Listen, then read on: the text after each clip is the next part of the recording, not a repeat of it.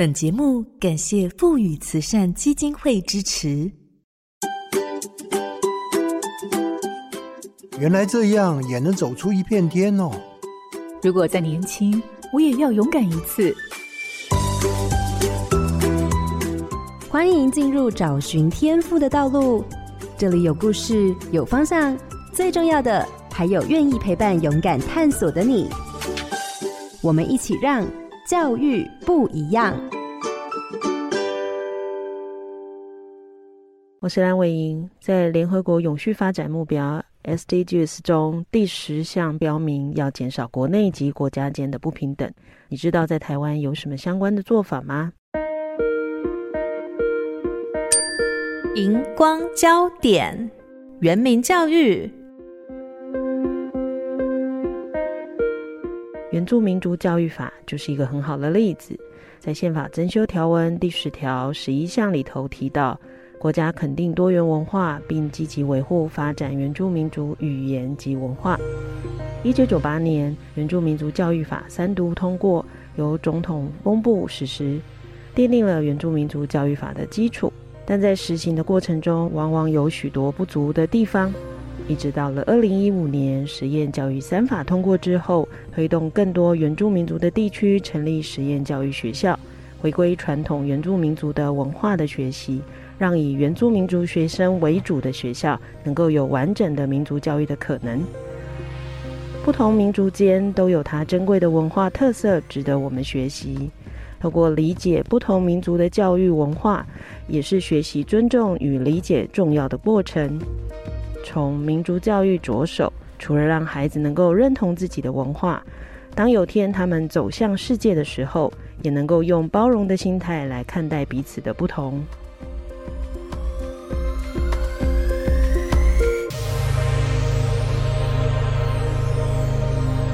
各位好家庭联播网的听众朋友，大家好。欢迎收听《教育不一样》节目。本节目每周六上午八点，在好家庭联播网、台中古典音乐台 FN 九七点七、台北 Bravo FN 九一点三联合播出，还有 Pocket 上也可以听到哦。我是蓝伟莹，今天要进行的主题是学习不一样，邀请到的是国立东华大学原住民族学院民族事务与发展学系的陈张培伦副教授，跟大家聊聊原民教育。教授早安。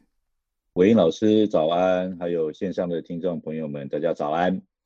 那陈章培元教授在台湾的原住民族的教育推动上着力许多，无论是他还任职于行政院原住民族基本法的推动会的委员的时候，或者是到后来原住民族委员会的政务副主委，都负责了原住民族的政策的规划跟执行。那即便他没有行政职之后，他仍然持续关注在相关的法规，还有一些实务的推动上。那更参与过原住民族学校的一些想象或建构的一些先导的研究，对于原住民族的主义跟原住民族教育研究都有非常深的琢磨。那我想今天我们的节目可以从教授的分享里头，对于这样的学习有更多的认识。各位听众朋友，千万不要错过这一集的节目哦。好。那刚刚其实开始录以前，我有跟教授做了一些说明哈。其实为什么想做这个单元？其实对我自己也是这样，原本都在北部教书嘛，那这几年开始在全台湾各地走动，才发现其实在很多地区也有相关的学校在推动相关的文化教育。那慢慢跟这些学校接触，我就发现其实文化教育的内涵可能不是我们外面的人看，以为只有一些仪式啊，这些过去的历史而已，它其实有更深刻的部分。那所以当然一开始就要先请教授跟我们的听众朋友说一下，到底原住民族的教教育包含哪些范畴呢？也就是在学校里头的哪些事情，可能都属于原住民族教育的部分呢？实际上面，如果我们从原住民族基本法和原住民族教育法原先的规划来看的话，其实原住民族教育哈比较大的框架，它其实分成两个部分啦，一个是专门针对原住民族学生的，另外一个是针对全体国民的，包括非原住民学生。那针对原住民的学生的话，它其实包括所谓的一般教育和呃民族教育。所谓的一般教育，如果我们从课程上来看的话，大概就是全体国民所需要的一些基本学能。用学科领域来看，大概就是国英数自然社会。然后另外的一部分就是民族教育的部分，也就是他自己的民族文化的这个传承，他也要学。那这是针对原住民部分。那针对全体国民的部分的话呢，就是不同族群的学生之间要有一些相互了解。同样用课程来举例的话，就像是现在一零八课纲里面，其实相对于旧课纲多了蛮多认识原住民或者认识新住民的一些课程单元，在学校里面基本上面。原住民族教育，它主要是从课程面向去着手。那当然，它其实不只是课程面向。那课程面向，它后面就会衍生去开发、去教授这些课程的老师。所以在师培的面向，它也会触及到说，哎，那在课程面向上会有跟原住民族有关的一些教学领域或内容。师培方面又该如何去配合它？啊，甚至你可以把它延伸到学校的一些设施设备的一些整备上面，因为我们知道。跟民族教育有关的一些课程，它所需要的教学空间，不管是室内或室外，比如说有些原民实验学校，它会有一些实作的一些课程，射箭啦，或者是食农教育啊，它必须要有适当的这个场地。所以，其实如果从学校的事务的面向的话，从课程啦、师资的培育啊、真人啦，一直到设施的一些准备，它可能都会涉及到一些跟原住民族教育有关的一些面向。原民文化的学校，像我自己，比如说现在每个月都会去台东县的土坂国小。他们最近也在做家屋，哎，那就必须让孩子能够理解说，哎，到底家屋是什么样的形态？所以我想用这个方式，听众朋友大家就可以理解，其实因为教育的需求不同，学校当然整体在营造氛围上或实物上就会有一些不同。那当然我比较好奇的就是这件事，我们现在看到的都是目前已经走到现在的样子，可是其实这一段路并不是很容易嘛，哈，因为从台湾其实慢慢走到多元文化或者是多元的理解，哈，包含。我们刚刚说到，连新住民可能有新住民法都要通过，因为其实我前阵子才在看一个报道说，哎，就是我们的新住民的人口的比例，其实已经到了六十几万。原住民的比例是五十几万哈，所以其实台湾有越来越多不同的族群在这个土地上。那我比较好奇是想问，一部分是您自己也是族群，也是布农族嘛哈？那怎么会开始投入跟参与这样的推动原住民族的教育？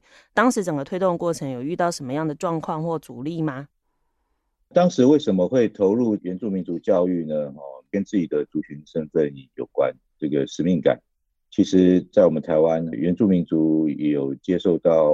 高等教育。那像我们这种有在大学拿到博士学位的，有史以来到目前为止，台湾的原住民拥有博士学位的，大概其实只有一百多个人而已。所以，我们每个人身上都有一种，不管你的主观意愿如何，在客观形式上面，通常我们自己的族人会期待你做一些事情。那、很多人都忘了我是念什么的，其实我是念哲学出身的，我拿的是哲学博士。那念哲学跟教育其实蛮有关系的，所以当时自己组里面的很多的朋友啊、长辈啊，都期待我能够在原民教育上面有一定程度的贡献。除了我身为大学老师在学校里面教书之外，针对整个原民教育应该要有一些贡献，所以就渐渐的。学校的一些课程发展，或者是一些法规政策典礼制定，就进入这个场域。对我来说的话，呃，我自己主观上的一些阻力倒是没有，因为我觉得说这个是我的主权，我有这个能力，我有这个时间的话，就尽量多做一些贡献。那客观上有没有什么阻力呢？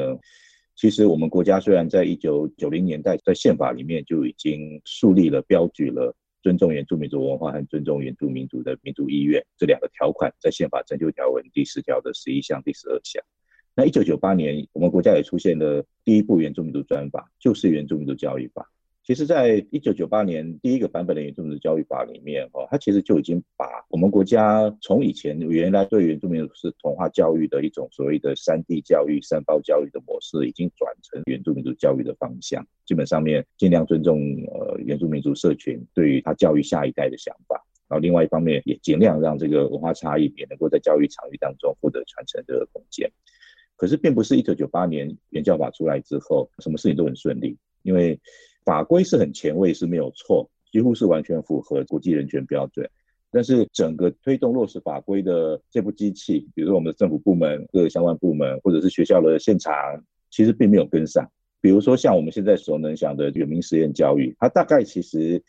相对各种学校体制而言，它其实是最接近原住民族教育法里面我们对于原住民族教育的一个最完整的一个想象。大家要是稍微对于现在原民实验学校有一点了解的话呢，他们其实国英数、自然、社会这些一般的学科都还是会学。那另外一方面，再想办法再去挤出一些时间去进行民族文化教育的这个传承。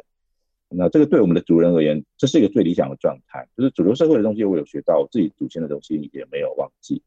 可是，在原民实验学校一开始在推动的时候，即使连主管机关教育部开始也是处于相当犹豫的一个状态。甚至一度会觉得说，这个有相当程度的风险。即使那个时候，其实我们自己原民社会有蛮高的期待，甚至有一些学校，比如说早期就进场的一些学校，台中的博玛国小、高雄的巴兰花国小，其实都已经 stand by 在那边，然后地方政府也都没有什么意见。可是，哎，我们的中央主管机关其实是蛮犹豫的。OK。所以在客观上的阻力难免是有。那即使现在已经进到了一个新的阶段，哈，那个全国大概有近四十所原民实验学校，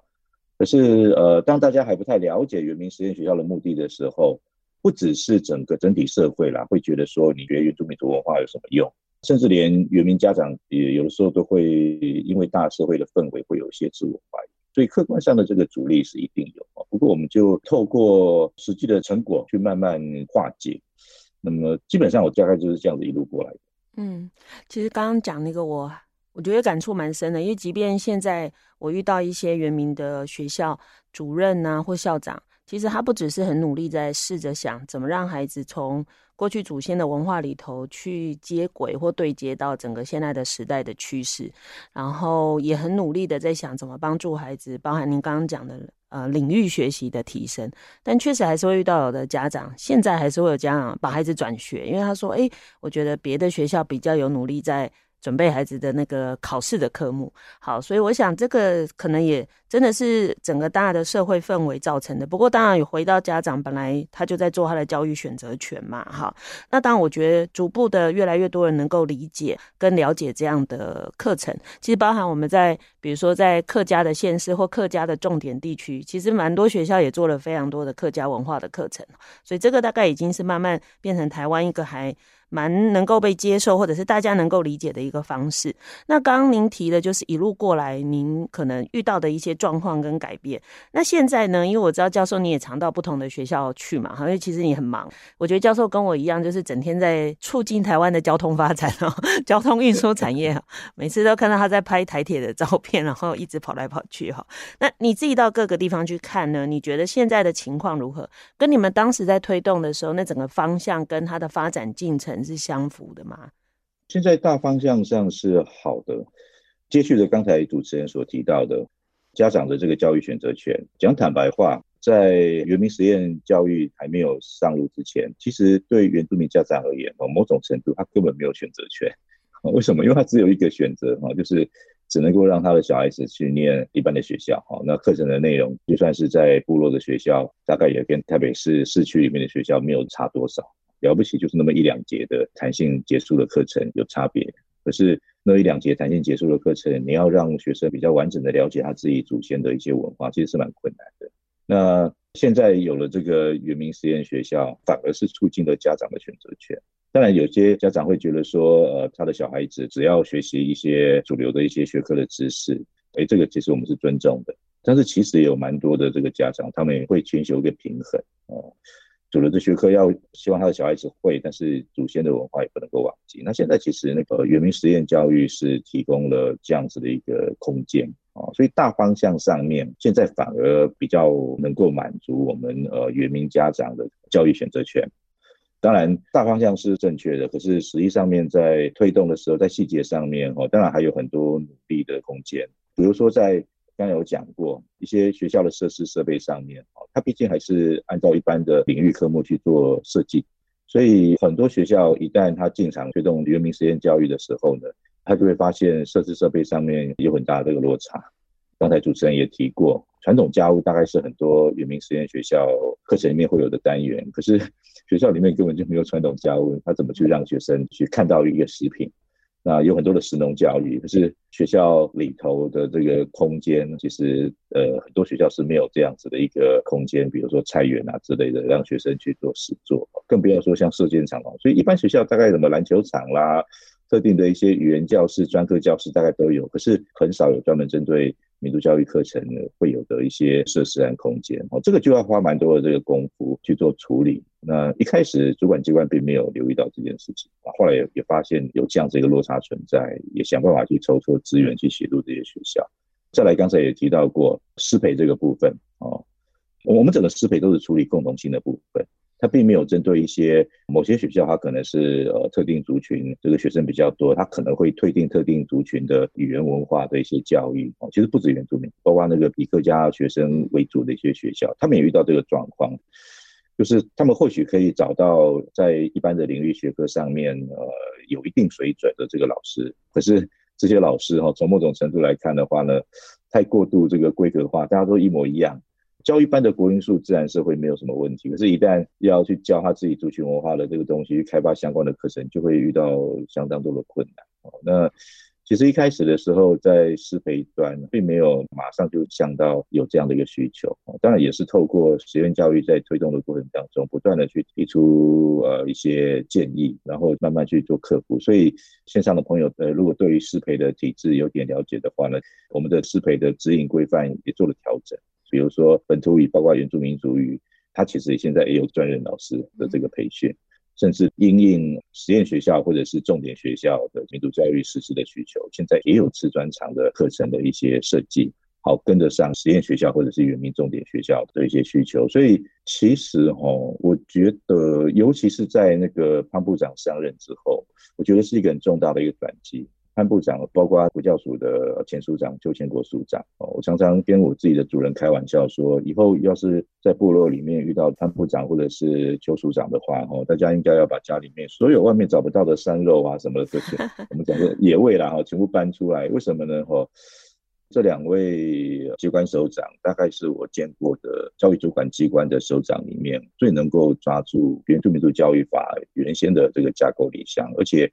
也比较能够听得进我们原住民族群啊，或者是在教育界里面的一些原住民校长、主任老师们的这个声音，然后尽量想办法在法规上面去做一些克服，然后也尽量在资源的筹措上面。能够跟得上这个需求啊，当然你要讲最理想的状态还是没有到，可是基本上面过去这十来年，大概是整个教育主管机关和各级学校在处理原民教育的这个事务上面，大概也其实已经开始蛮快速的追上在原教法里面我们原先所预设的一些理想。嗯，刚刚教授讲了很多哈，我想大家对很多听众朋友来讲，这都是一个相对陌生的主题哈。其实我自己也是这几年慢慢接触。我我有时候在看，比如说原住民族或客家的学校，在对于自己的文化的一些教育上努力，我就常在跟我女儿聊天，就觉得。一样是闽南人，但他们大概很多习俗都不知道了。即便生活中会出现，他也不知道说哦，原来那个是我们可能某个习俗或某个特有的习惯。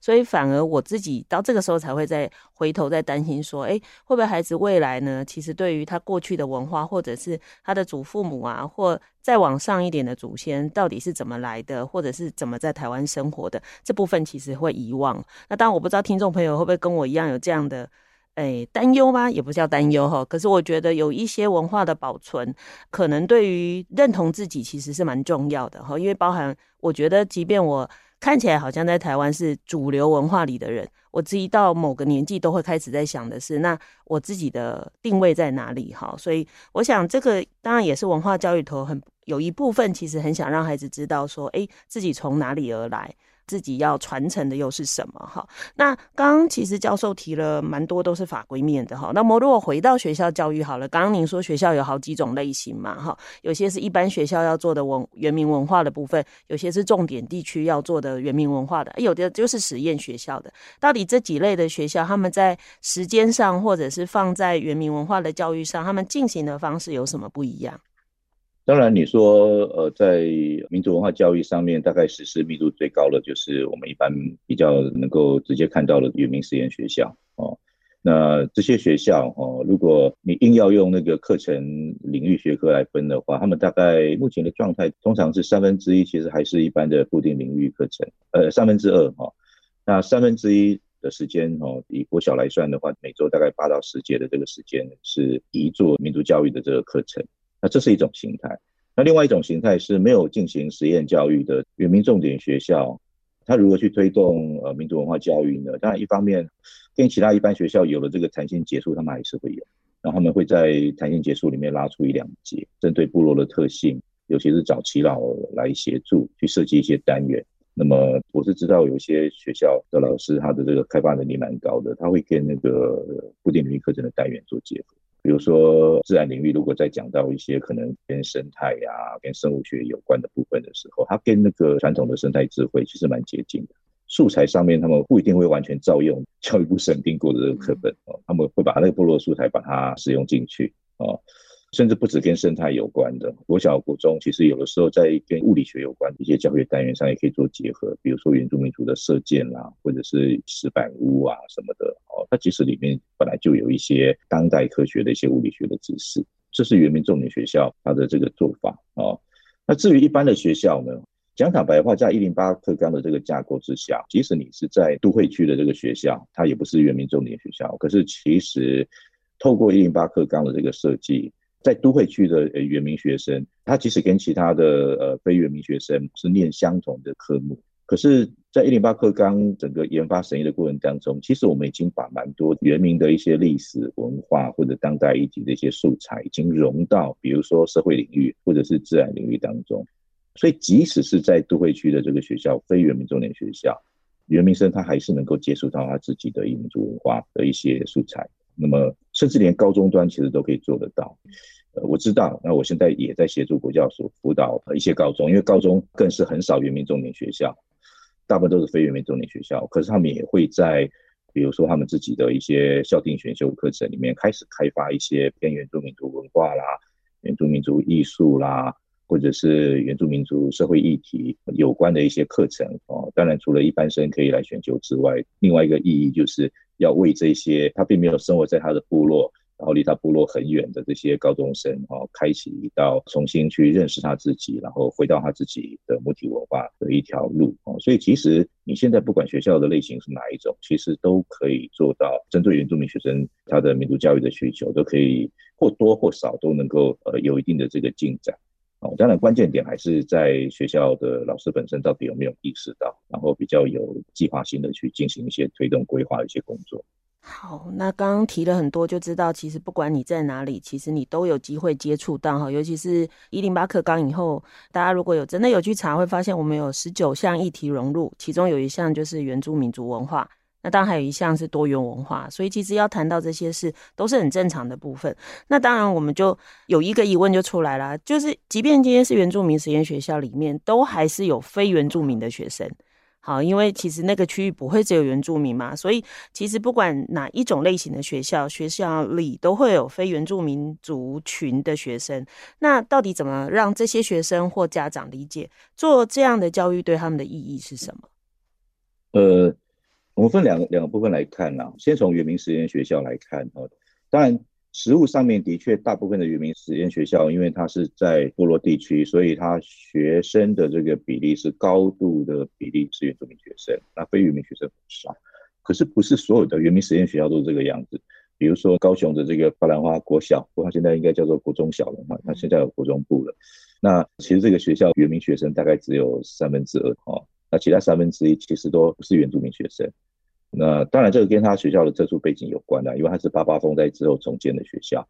哦，从山上迁到山下，在山下的这个重建村，它的学区主要是重建村。这个重建村有好几个重建村啦，除了有以原住民为主的之外，也有那个民客族群为主的，所以它的学区自然而然就形成，其实是民客原三个族群其实都有。可是这个学校在推动以原住民族文化为主的这个实验教育，那我们就要去想一件事情：这个学校它怎么去说服那个 民客的家长愿意同意的？因为我们都知道，不管哪一类型的实验学校，也不是说校长或者老师想要做就错的，那必须要取得在地的这个社区的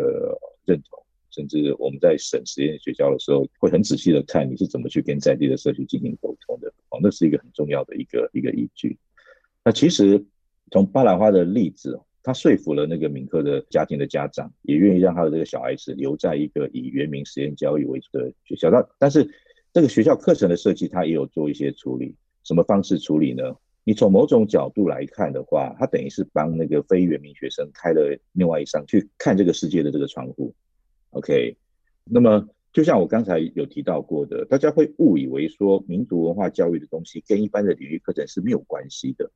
但是我必须要讲，其实每一个民族文化教育的这个单元，你把它抽出来的话呢，它几乎都可以对应到固定领域课程里面的任何一个科目的特定的一些学习内容。所以，其实某个角度来看，对于非原民生，你即使是学原住民族的东西，但是你只是用另外一个素材去学，比如说某个科学原理。我们现在只是创造另外一个空间，我们可以用那个原民的在地的这个素材，比如说像那个花莲的那个关户乡的关户国中，哦，光复国中哦，它那个学区的特性，它差不多是一半一半啦。可是光复国中他们在上生物学课程的时候，他们可以用在地的阿美族的。呃，一个传统的生态捕鱼法叫做巴拉罐，用巴拉罐去解释食物链，去解释所谓的生态平衡。OK，所以从某个角度来看，你不管是原民生或非原民生，我即使在自然科的学习当中学到这个生态平衡或食物链，哦，那我拿那个阿美族的这个巴拉罐，哦，其实对于原民生而言的话呢，他一方面也学到科学知识，另外一方面也学到自己的传统文化了。那对于非原民生而言的话呢，诶，他其实他课程该有的自然领域该有的这个科学知识，他也是学到了。可是他同时，哎，也透过巴拉罐这个素材，也认识到，哦，原来我的隔壁邻居阿美族的他们祖先传统的这个捕鱼技术是什么一回事，也增加了他对于不同文化的这个认识。所以，其实，在实验学校里面的非原民生，他跟着原民同学一起去学一些原民传统文化的东西，他其实并没有离所谓的主流的学科知识很远。那在一般的学校的这个呃，比如说像我们离开了那个实验学校到重点学校，重点学校其实这种状态也很多啦。比如说整个花东地区很多原民重点学校，因为有些学校的学区是原汉杂居哦。那么讲坦白话啦，哦，那么我们台湾本来就是一个多元族群的一个一个社会，在学校里面非原民生，我们的国家是呈现一个状态。其实我们的原住民对汉文化的了解。那相对于非原住民对于我们原住民文化的了解，其实我们了解那个汉人社会比较多，因为这个课程它自动就设计成比较容易把一些汉人族群的东西放在课程里面，啊，所以其实我们现在国家的状态是原住民对汉人文化的理解比较多，可是倒过来，这个汉人族群对原住民文化的这个理解比较少。我们一直特别强调族群共存共荣，强调族群平等教育。可是，当族群对原住民族的了解不够多的话呢，这其实是一个障碍，会常常会形成社会上的一些，不管是观念上的或者意见上的一些不太适当的这个冲突啊。所以，我会觉得说，哈，不管是在哪一类型的学校，非原住民学生多去了解一些原住民，其实对于我们的民主化的工程呐，哦。民主化工程，它处理很多社会差异、阶级的差异啦、性别的差异、阶级的差异、性别的这个差异，其实在我们的教育里面，其实已经处理的蛮多的。可是族群的差异，其实现在基本上面还是还是蛮弱的。一直到了一零八课纲才开始有一些改变。啊，其实当时我也跟伟英老师一样，也参与这个一零八课纲的审查工作。其实。大概委员老师应该大概知道，我大概是缺席率非常少的委员之一。啊，为什么呢？其实我当时就在想一件事情，不是只是为了我们自己原住民的学生，也为了这个全体的学生，他在学习上面尽量哪些单元他可以跟原民文化做一些结合。我下了蛮多的功夫，哈，那个课纲一页一页的翻，哪个地方可以做调整？说为什么呢？就是我觉得说族群平等这件事情，必须要大家的相互的了解，必须要到达一定的这个程度。哦，所以我们讲说，我们期待我们的下一代的公民对不同的族群要有尊重，尊重一定是先要去了解。所以即使是非原民学生哦，我们还是应该要设定某一种程度的一个最起码的一个标准哦，去引导非原民学生去认识原住民，或者是引导族群的学生去认识这块土地上面不同的族群哦。这个在教育理想当中，这是我们应该要去做的事情。嗯。好，我想第一段的节目，教授大概对于整个制度跟发展做了一些说明。其实回到，我觉得台湾很特别，就是很多你看很多外国的 YouTuber 拍的影片啊，会不断称赞台湾很好啊，包容性很大。但我觉得在台湾自己当地的人，有时候很奇怪的是，其实平常都很 OK，但是谈到某些想法不同的时候，诶，可能就很难理解对方，就会有那种比较对立或冲突的情况。那我自己在整个呃参与的过程中，我觉得。很特别的，就是几乎是各个不同面向的专家都有进到审议的委员会里头。那好处就是，我们希望能够创造的，就是能不能用多元的视角去看这部课纲，可以让孩子看到更完整的台湾。跟更完全的世界哈，而不是单一种视角去理解或认识世界。那这个对于台湾的长期发展其实是好的，因为我们未来有更多不同复杂的议题要处理。那怎么去理解更多的人的想法？站在别人的立场来看事情，这其实对于达到某些共识或共好，其实是重要的。那其实也是在这个参与过程中，我才接触或听到了很多不同族群的一些看法。那我当然会觉得，哎，对，那都是我自己从来没有想过的问题。因某个程度上，我们可能相对就是在一个比较优势的情况，就像刚刚教授讲的，因为整个课纲或内容，即便我们再包含进去，它还是会有个主要的内容在里头。所以有一些族群可能一开始相对就是，诶，他可以花更少的时间去适应，因为本来内容就跟他很像。那其实教授当时哈，因为我们其实年纪没有差太多啊，我记得我们俩年纪差不多，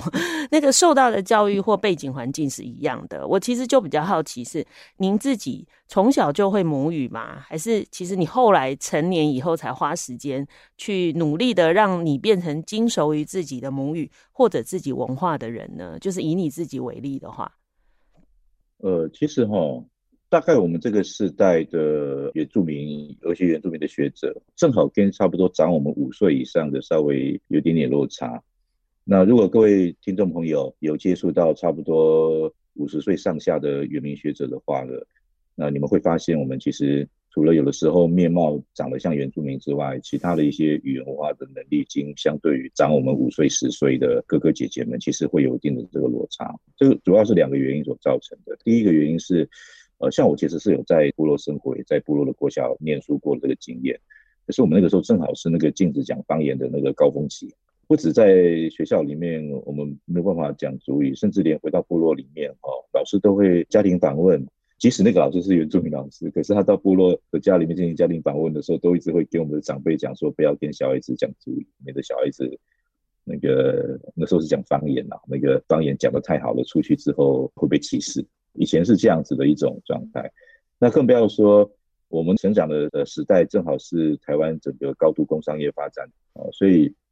差不多跟我一样背景的原住民学者，最晚最晚大概国小毕业就会随着城乡移动，从原乡进到这个都会区啊，尤其是北部都会区。那因为当时北部很多工业区需要大量的这个劳力，所以举家迁出部落的相当的多。其实我就是其中之一啊，这个就会造成我们的一个。一方面认同上的一个焦虑，另外一个最实质的就是语言文化上面的一些呃落差。那我的确是后来，当然一方面是整个学习成长的过程，我念哲学的，哲学念到最后，哎呦，选了伦理学、政治哲学，那。政治哲学的部分，正好我在念博士班的时候，正好是西方的多元文化政治哲学最兴盛的时候。诶，从这条线又拉回来我自己的这个认同，我才发现其实我自己对我的母亲的语言、族群的语言和文化的这个理解非常的弱，从从那个时候才重新把它抓回来。大概跟我同样世代的原民学者，大概都是类似这样的一个背景。其实我有一次，就是我们跟学生，呃，也不是学生代表，就是来一个咨询会议，有学生来。我记得那个陈章培元教授讲过一件事情，就是自己可能不会讲母语，就变成中间刚好是断裂或遗失的一代。我们的上一辈会讲。那我们现在透过教育，让我们的下一辈也会讲。那刚好中间这一代的人，其实是遗失最多的部分。那当然，我觉得也是不断的努力去把这一些找回来。那包含年轻的孩子啊，其实我发现蛮有趣，有时候在争取这些权益的，真的不单纯只有原住民族的。这些年轻人，非原住民族年轻人其实也觉得平等这件事是重要的，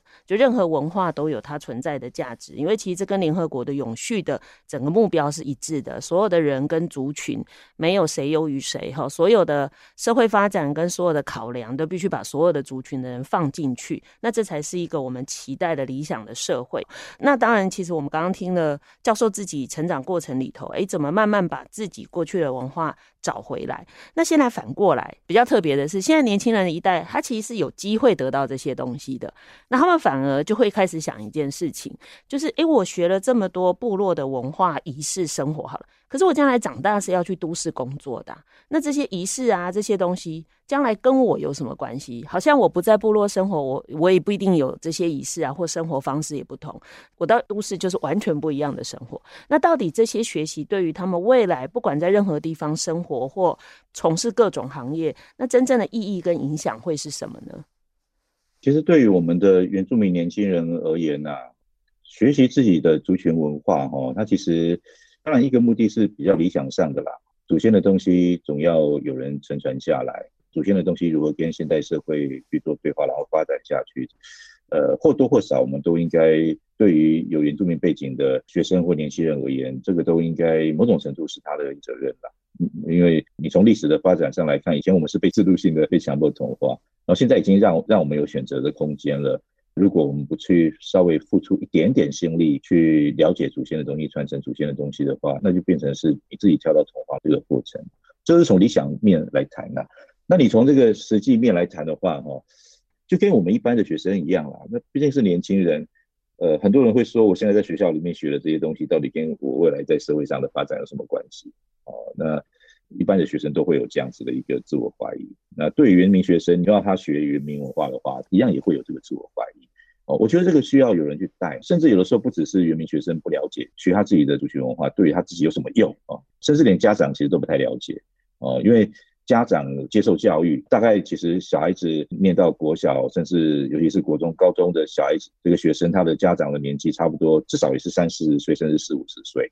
这些家长以前接受教育的时候呢，原民文化本来就是稍微受到比较深的这个压抑，甚至看不出来你多学原民文化到底对于他学生未来的发展有什么帮助。那自然而然，他自己的旧观念把他投射到现在的他的小孩子的身上。可是想句坦白话哈，你如果要讲说学原民文化对于小孩子未来的这个发展，在社会上面找工作的发展有什么用的话呢？我可以从两个角度来看。其中一个角度是非常具体一个角度，什么具体的角度呢？我们国家在晚近这几年多元文化政策的发展，在原住民这一块，其实已经创造了很大的一块就业机会。这些就业机会就是要让你干嘛呢？进行民族文化的传承，或者是一些民族发展事务的一些一些处理。可是我们非常的缺一个原住民的年轻人对自己族群的要了解。比如说，可能伟英老师也会发现到，即使在实验学校里面，就算你是原民老师。他可能在师培的这个阶段，专业养成非常的好，可是他未必对于自己的族群了解多少，所以他到那个实验学校教书的时候，反而实验学校的那些校长啊、主任啊、组长啊，他们在那边等于是做自己 local 的这个师培，重新训练他们。可是如果在前端教育，不管是基本教育或者师培教育，就能够先处理的话呢，其实应该比较能够找出这些既坚守主流社会知识，又能够守护自己族群文化的这个老师，而且不止学校的老师。现在整个国家在协助原民推动一些文化传承的一些工程的时候呢，非常多的这些职位都必须要对自己的族群的文化要有一定程度的了解。比如说像我们东华大学在协助原民会推动原民知识的建构的工程，还不止我们学校，现在结合起来应该算是有十二所大学了。这十二所大学光是每年所需要的助理量，差不多就四五十位。然后你再加上那个实验学校里面的老师，不管是正式的老师或者编制外的这个老师，其实那个量非常的庞大，更不要说现在大家不要忘记前两年微调扣的这个课纲哈，到处都缺本土语的老师，这些老师从哪里找来？他其实从很单纯的就业市场，所谓的原住民年轻人的就业市场，其实有一个部分，它基本上是为原住民设计的。你要去竞争这些职位的话呢，你要对你自己族群要有一定程度的了解。OK。这个是最实际的面向，然后就算是比较间接的面向的话，哈，其实我们观察到一件事情，什么事情呢？哈，在部落生活比较久的原民学生，由于原民文化的一些影响，不管在学校里面或者是部落里面，我们原住民族的学习形态，某个角度我们比较不注重那种个人成绩上的竞争，学习是什么？是共同学习。相信伟英老师在那个一些原民重点学校，尤其是原民实验学校走动的时候。可能会发现一件事情，尤其是那些民族教育的这个课程，它主要是实做，做中学，而且那个做中学那个做哈，大部分的状况不是一个人在做，而是什么呢？大家一起合作做一件事情。OK，这个是跟我们的部落文化是相一致的。比如说在阿美族的文化里面，他们的男性有所谓的年龄阶层，一旦某个年龄阶层接受部落的指定要完成某一件事情的时候呢，成败是整个阶层的事情，不是个人的这个事情，所以他们会懂得干嘛呢？比如说一些比较有能力的人，他去拉拔那些可能能力比较差的人，所以这种团队合作的这个精神哦。其实我们的民族文化的这个教育，应该是会做得比一般的学科教育还要来得好。我的意思就是说，一旦比较能够凸显这样子的一种团队合作精神的一些个人特质养成之后呢，进到社会里面，你能够展现得出来，让你的主管、让你的老板发现说，诶，你不会太过度的以自己为中心去思考一些事情哦，那这个原民学生的一些长处就能够凸显出来了。哦，所以其实某种程度，民族文化的教育搞不好能够培育出来我们下一代的年轻人，尤其是我们原住民年轻人，呃，另外一种竞争力。只是我们不太懂得如何去凸显这个侧面，然后告诉大社会说，我们的这个年轻人他的专长是什么？他除了学科之外，他有没有其他的面向的一些专长，可以给被这个大社会所使用的？其实刚刚教授提到的哈。其实跟我自己在协助原民学校做课程，我觉得那个发现是非常像的哈。其实延续我刚刚提的，比如说我们在讲联合国的永续发展项目，其实它有一个非常重要的面向。大家会误以为只是为了保育环境，其实它不会只是为了大自然的永续。那大自然永续当然是为了人类的整个文明发展嘛，包含文化怎么样去永续传承嘛。其实里头提到的，包含生活需求基本的满足、人性尊严的维护，当然最终要讲到的是，所有人都应该在那个所在的地区有自我实践的机会。那既然要创造自我实践的机会，那它就必须是各种可能性。那刚刚教授提的，其实跟我们一般人，一般人常常在讲的是未来找工作都是特定专长，可是其实现在真的职场上啊，绝大部分要的是人格特质，因为其实很多东西已经不是什么专长，因为很多都机械化可以取代了。那我们其实需要的是能够一起团队合作，或者是有创意的人。即便像我自己经营协会，我也是这个想法。我需要的是能够持续学习的人，能够以组织为重的人，而不是一直来好像表彰自己的。所以刚刚其实我在听的时候，就想到一个我我其实在陪小学做课程，他们在讲那个，比如说在讲呃五年祭，它有一定的组织仪式啊，诶，他们就会带学员去讨论说，为什么有这样的分工，每一个人怎么样负责，把自己的事做好，然后怎么样让整个事情能变好，又或者是我也听他们有提过说，特别有能力的年轻人，他可能出去打猎好了。他打猎的收获是非常好的，可是不是拿回他家，哎，所有人回来可能就还是给头目去做评分。其实我通常做课程会一直问他们所有的事的为什么，他就会说，因为这样所有人都可以好。也就是说，你补了那么多你也吃不完，但是关键是整个族群的人，就是所有部落里的每一个人都可以得到足够的粮食，这才是重点。那这当然就回到我们讲的共好。也就是说，你重点不是你自己好，其实整个族群的好才是更重要的。所以，我想大家不太容易去想象，就是比如说，包含现在联合国也在推永续旅游。其实我自己去认真研究永续旅游，就发现，诶，他希望的就是你不管去部落或者去客家村玩，你其实应该用他们的方式在生活。也就是说，诶，你借由你去那个地方玩，你理解原来人家的文化是这样，原来别人是这样过生活。所以大家如果真的有兴趣哈，像台东，我就发现，诶，有猎人学校，有会走路的树哈，这些其实都是整个文化以新的形式被传承。特别是我发现台湾很很特别的一点，就是有很多无菜单料理的店。他卖的其实有时候不是我们自己特有的料理，诶，但是我真的吃过几家原住民的无菜单料理，它是非常特别的，所以大家其实都应该要用各种机会去透过各种方式去了解，原来有很多不同的过去跟你想的不一样的。跟原住民文化有关的一些精神，它其实是以各种方式在我们的生活中存在着。那当然，刚刚讲很多，呃，如果回到学校课程好了，那我想听众们呢，大家可以理解说，哦，原来原住民族教育不是只有教你那些法规呀、历史啊，或制度而已，它更多的可能是某些精神或态度的，或相互理解的这个部分的价值。你能不能跟我们讲一下，就是你看了这么多学校，有没有什么样的学生学习，其实是让你特别有印象的？而且它刚好其实也让你发现，没错，我们当时在推动这件事的理想跟目标是对的，而且它被看见了。其实有蛮多的这个例子吧。呃，回到刚才主持人所讲的。那其实我们一零八课纲一直在讲那个自发互动共好哦。那我我最近留意到一件事情，那个国教院的林院长最近不断的带着他们呃国教院的同仁，尤其是科发中心的，呃，因为虽然现在一零八课纲才上路没有多久，可是已经开始在规划下一阶段的这个这个另外一个新课纲的一些前置哦。那林院长就带着他们院的同仁哦，不断的去一直去看很多实验学校，尤其是原民实验学校，他们就会发现说，诶。教育的理想形态，哈，包括知识，还有其他的一些素养的一些平衡，好像原民实验学校有一点点开始已经做到那个样子了。但我能够理解他为什么这么说，为什么呢？哈，因为可能是我们在一般的学校体制里面，在课程上面长期以来，可能或许是受到整个华人文化的传统的影响吧，还有这种升学体制的这个影响，过度聚焦在所谓的这个知识上的这个学习，不是说知识上的学习不太重要。呃，其实稍微有点社会经验的大人们，其实我们应该都了解哦。大概学历这件事情啊，大概你这毕业都三五年，大概还还有用。后面其实就已经在一般的组织里面，其实你除了学识外，你你还有其他很重要的一些一些特质。那这些会在我去看各种呃原民实验学校他们的课程的时候呢，就会看得到。像比如说刚才有提到过呃，像一些阿美族实验学校，它非常的明显。他会自己就在学校里面就形成每个年级每个年级模仿阿美族的年龄阶级，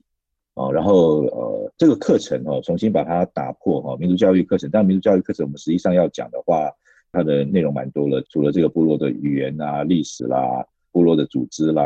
营生方式啊，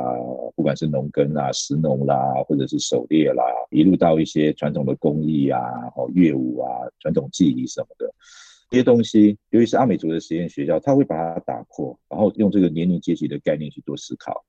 比如说，在阿美族的部落里面，哦，丰年祭的这个筹办，他们就会在学校里面复制这样的一个情景。你是低年级、中年级、高年级的，他们就各自在他们学校的他的假想的丰年祭或假想的一个实践里面，哈，他们安排不同的一个一个不同年级给他不同的这个责任。当分摊下去之后，一开始知识的灌输很少，给学生一个方向。让学生在做当中自己去做摸索，然后发现他这个东西不懂，他就去问，不管是问他自己学校的老师，或者是有耆老进场帮忙。OK，那我就发现一件事情啊，什么事情呢？学习这件事情啊，单方面的这个灌输虽然有它一定的效果，可是学生的主动学习，哦，找到他的位置，他今天要做一件事情，这个事情需要哪一些知识背景，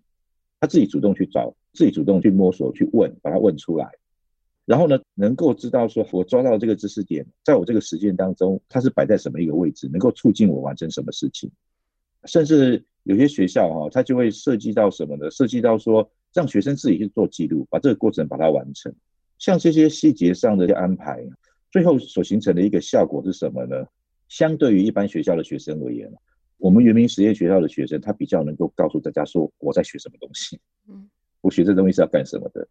然后我学这个东西，其实在我的部落文化里面，它是处于怎么样的一个位置？所以光是从学校的一些课程设计里面，它抓住它那个特定族群文化的一个特性，去设计课程，某种程度的在学校里面去重现以往的部落的这个学习的一种模式。因为其实我们也是在部落就这个样子。哦，那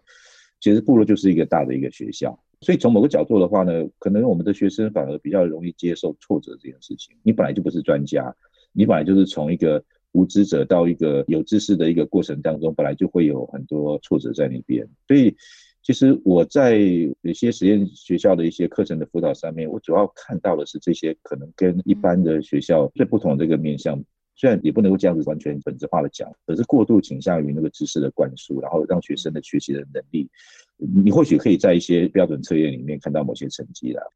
嗯。好，我想最后当然要听教授谈一谈你自己对于原民教育未来的想象呢？哈，虽然您刚刚有说，诶，现在还没有完全到理想，但至少是往那个方向去。那你想更美好的未来好了，或者是未来十年、二十年，它还能够继续有什么样的发展呢？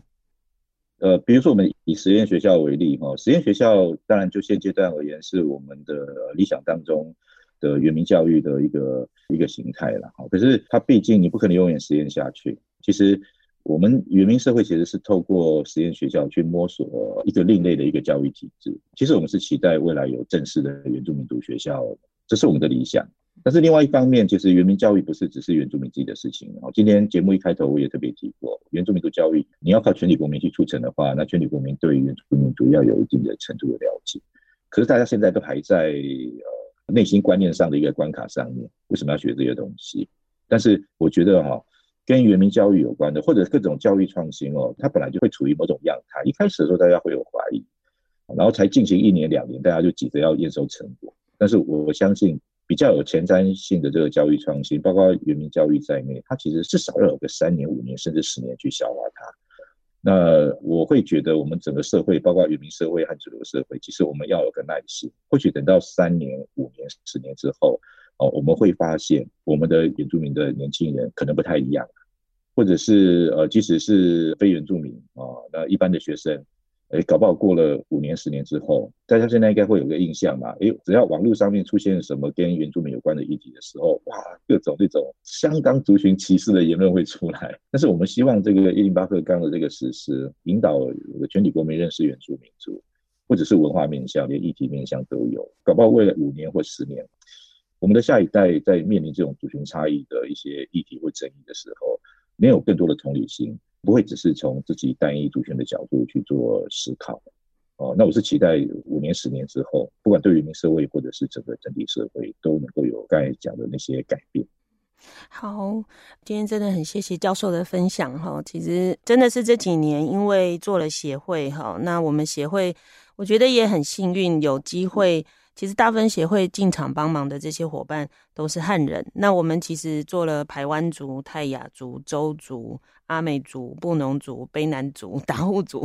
各种实验学校跟重点学校，我们都快要有个部门是在做原住民实验教育的部门哈。但也因为这些接触啊，真的是呃认真去聆听跟了解，原来我们看到的仪式背后有很多价值的存在。那我自己一直在想的就是，重点不在谁的文化好，而是重点在原来每个文化的特色都很独特。有一些东西真的是非常值得学习，包含我呃有一些朋友们本身是原住民的，有时候你会看他们下班后很忙，诶，你就觉得他们到底在忙什么？哦，原来他可能是部落的，比如说青年部的什么组长啊什么，他们放假时间跟晚上还要陪青少年朋友谈话，让他们度过青少年期的某些问题，或者让他们知道你应该要做什么事。所以整个部落是一个大家庭，或者是像刚刚教授讲，它本身就是一个学校，每一个孩子其实是大家的。孩子不只是家庭的哈，那怎么让所有的孩子变得更好？我觉得是呃，我看到很多朋友的努力哈。那我想就不同的文化的理解哈，从多元文化里头截取不同文化里头可以被学习的部分，也能够帮助我们去面对这个世界未来可能要接受的挑战。那当然，嗯、呃，我想各位听众可能跟我一样哈，透过教授今天的分享，对于这个过程有更深入的认识。那也希望大家开始去思考看看，有什么事是你。可以为自己的文化做的，或者也开始静下来去理解，在别人的文化里头有没有什么部分是我可以学习跟借鉴的。那当然更希望的是，在我们的教育里头，能不能拨更多的时间，让孩子除了所谓的传统学科的学习之外，有更多的时间跟自己对话，跟他人对话，能够理解原来这个世界应该怎么运作，可以让它变得更美好。那谢谢教授。好，谢谢伟恩老师，谢谢所有付出心力的老师们，不管你是原住民或非原住民，好，感谢各位，感谢您收听今天的节目。欢迎大家加入教育不一样的脸书粉丝团，您就可以掌握我们节目第一手的讯息跟活动。那如果您对节目有任何的疑问，也可以在脸书留言或私讯，我会安排回复。接下来，请您继续锁定好家庭联播网台北 Bravo F N 九一点三，台中古典音乐台 F N 九七点七。感谢国立东华大学原住民族学院民族事务与发展学系陈章培伦副教授今天来节目受访。我是蓝文莹，教育不一样，我们周六上午八点。见，以微笑点亮教学现场，赋予慈善基金会与您一起支持教育，陪伴生命找到自我价值。